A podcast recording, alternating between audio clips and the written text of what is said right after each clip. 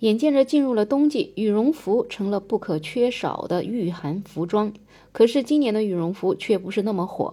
前几天我也是做了一期节目，讲了现在的很多网友啊，他们都特别喜欢穿冲锋衣。至于为什么喜欢穿冲锋衣呢？当然，其中有一个原因就是如今的这羽绒服啊，可真是太贵了。另外，在北方一些地区，可能冲锋衣还完全不能够御寒的情况之下呢，很多学校的学生开始穿起了军大衣。归根结底，还是这些衣服比较平价朴实。羽绒服到底有多贵呢？今天就有一个热搜啊，说是国产的羽绒服已经卖到了七千块钱一件。说实话，听到这个价格的时候，我还真的是惊呆了。毕竟很多人一个月拿到手的工资还不到七千块钱呢。到底是哪些人会花上一个月或者甚至是几个月的工资去买这么贵的羽绒服呢？羽绒服的价格在我的脑海里还停留在很多年前几百块钱一件的羽绒服，那个时候确实是啊，买个四五百块钱的羽绒服就已经觉得它非常的暖和，非常的高档了。可是这些年羽绒服的价格啊，真的是从十年前的四到五百元一件，到一千多块钱一件，再到普遍两到三千块钱一件，再到现在又冒出了七千块钱一件的。羽绒服，这真的让我们这些普通人啊是无法理解的。毕竟现在的钱可真的是难挣呐。现在很多人的工资啊是不升反降，没有失业就已经算是很好了。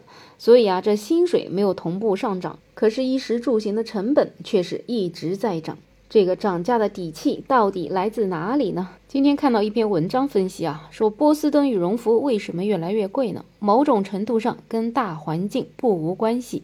毕竟羽绒服的原材料和生产成本在不断的上涨，而且去年四月一号开始，羽绒服还实行了新的国标，只有绒子含量不低于百分之五十才能称为羽绒服。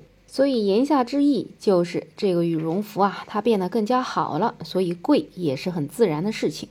另外呢，这羽绒服变贵了，还跟消费者有关。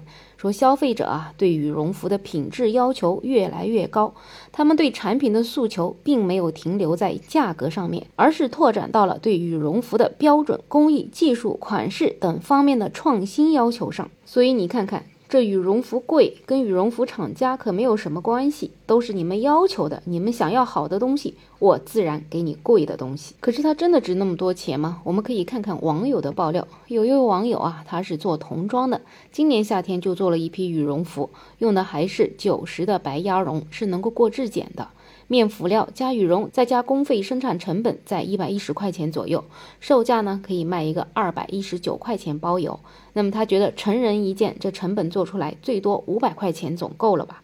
而波司登这些品牌是做的十倍以上的定价，所以这价格到底值不值，自己心里就有数了。那么这贵的七千多块钱的羽绒服，到底又是谁在买呢？反正至少很多发言的网友说自己是买不起的。而且前一段时间也是网传了羽绒服败在了军大衣手下。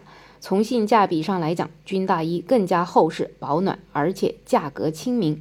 如果到东北的冰雪大世界啊，这军大衣可就成了实用的防寒用品。所以东北大学生组团穿军大衣也是冲上过热搜。这也说明现在很多的年轻人，他们买东西啊，已经不会再去追求所谓的品牌，而是更以实用为本。所以对于几千块钱的羽绒服啊，确实不知道到底是哪些有钱人在买啊。反正很多人就说，这波司登呐叫没有大额的命，却得了大额的病。国产对标国际高端没有错，可是当你的价格脱离国民经济能力就不合适了。毕竟国内工资万儿八千的人又能有多少呢？有网友总结出来一条顺口溜啊，叫我把国货当情怀，国货把我当韭菜。可是如今这样的价格，韭菜们也已经是真心高攀不起了。不知道对于几千块钱的羽绒服，你会购买吗？我们可以在评论区讨论。也欢迎订阅、点赞、收藏我的专辑。没有想法，我是梅乐，我们下期再见。